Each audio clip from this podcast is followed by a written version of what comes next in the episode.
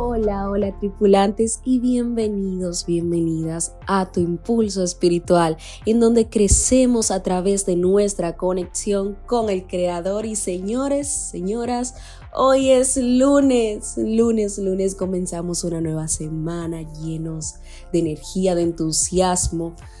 Yo estoy sumamente esperanzada de que estas esta puede ser una semana diferente. Esta será una semana diferente. Desde ahora vamos a creerlo así, vamos a declararlo, vamos a poner de nuestra parte para que todo con la gloria y gracia de Dios pueda salir bien y conforme a sus propósitos. Hoy, en esta ocasión, vamos a estar trabajando, más bien vamos a estar conversando acerca de la palabra tiempo, bajo el tema tiempo para todo.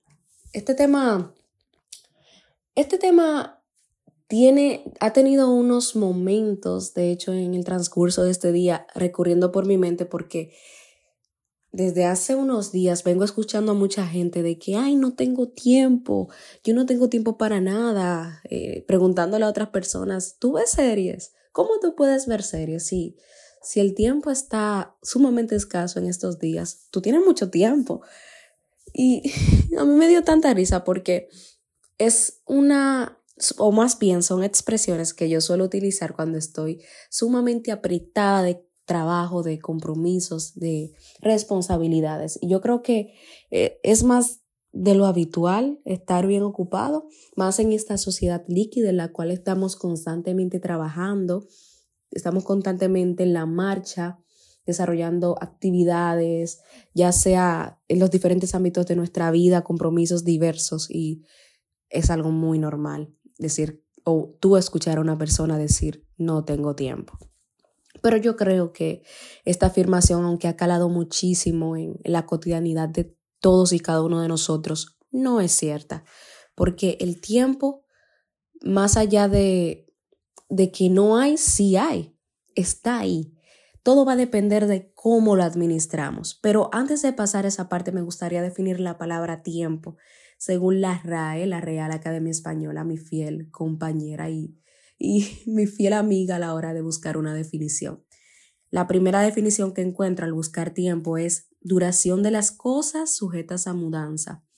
También habla de que es una magnitud física que permite ordenar la secuencia de los sucesos, estableciendo un pasado, un presente y un futuro, y cuya unidad en el sistema internacional es el segundo.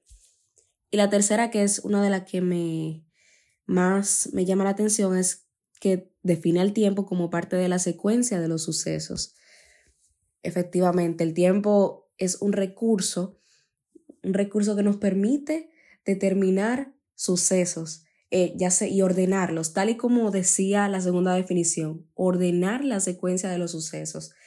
Y estos se van a distribuir en pasado, que es lo que ya pasó, presente, lo que estamos viviendo ahora mismo y el futuro, lo que ha de venir y lo que vamos a hacer en los próximos días. Y ahora vamos a continuar analizando la palabra tiempo, pero en esta ocasión vamos a pasar a Eclesiastés 3.1, un versículo que seguramente tú conoces, y dice, todo tiene su tiempo y todo lo que se quiere debajo del cielo tiene su hora. De hecho, en el versículo se continúa hablando acerca del tiempo de que todo tiene tiempo, ya sea para nacer, tiempo de morir, tiempo de plantar, tiempo de cosechar, arrancar lo plantado, tiempo de curar, tiempo de destruir y de edificar, tiempo de llorar, tiempo de reír.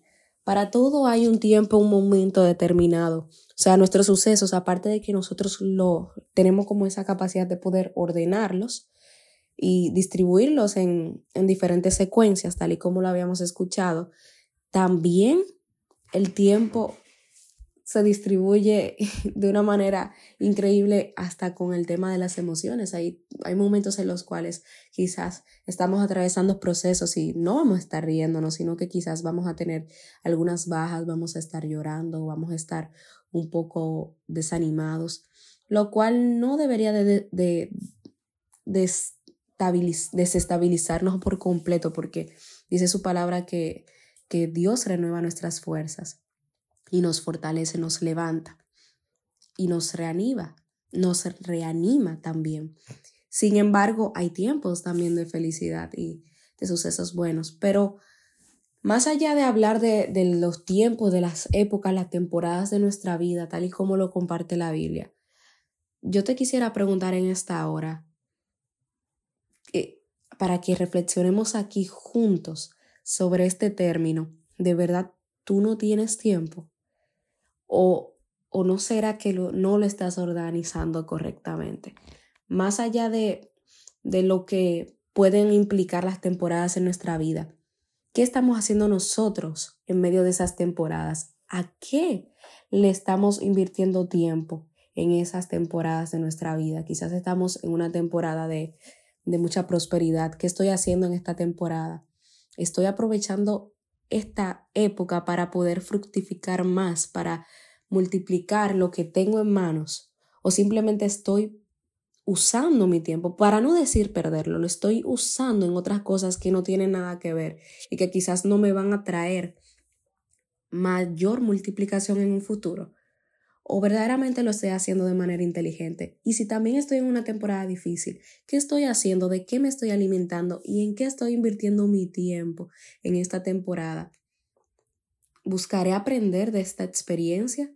Estoy buscando complementar y mejorar en esta área específica de mi vida para poder crecer o estoy invirtiendo energía y tiempo en lamentarme, en quejarme, en simplemente pensar en lo negativo.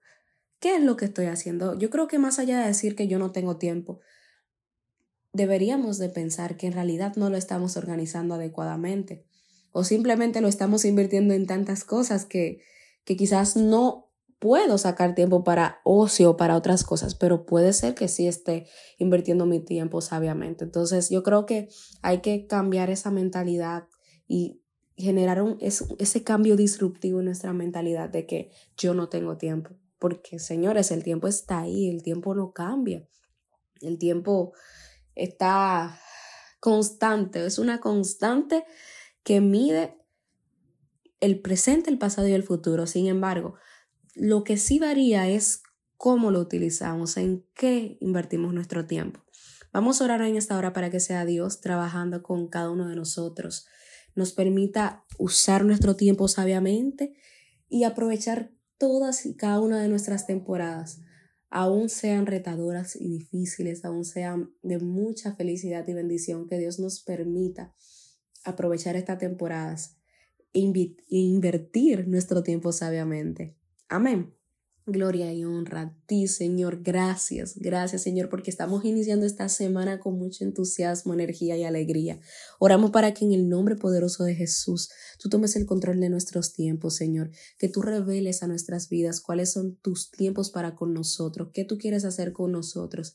Y en función de ello, Señor, nos ayudes a organizar nuestro tiempo para así aprovecharlo al máximo y en lugar de decir no tengo tiempo, yo pueda decir estoy aprovechando mi tiempo. En lugar de pensar que estoy perdiendo mi tiempo, estar seguro, segura, confiado, confiada de que lo estoy ganando, Padre Santo. Gloria honra a ti. Oramos para que tú traigas revelación a la vida de cada una de estas personas, Señor, que están escuchando este podcast, esta maravillosa persona que está aquí conectada contigo, Padre, para que tú abras sus ojos, abras su visión y conforme a su visión pueda trabajar eficientemente para construir eso, Señor, que ya tú le has entregado en el mundo espiritual. Oramos y lo declaramos, Señor, creyendo en tu tiempo, en tus tiempos perfectos, en el nombre de Jesús.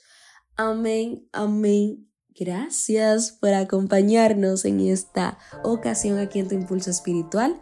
Recuerden que pueden seguirnos en nuestras redes sociales de Tu Impulso Diario, ya sea en Instagram y en YouTube. Ahí nos vamos a encontrar pronto. La verdad es que eso me tiene muy emocionada. Pero mientras continuamos acá en Spotify con Tu Impulso Espiritual. Un placer compartir este momento contigo y que hayamos podido conversar y reflexionar acerca de este tema. Un abrazo y como siempre te digo, hasta la próxima.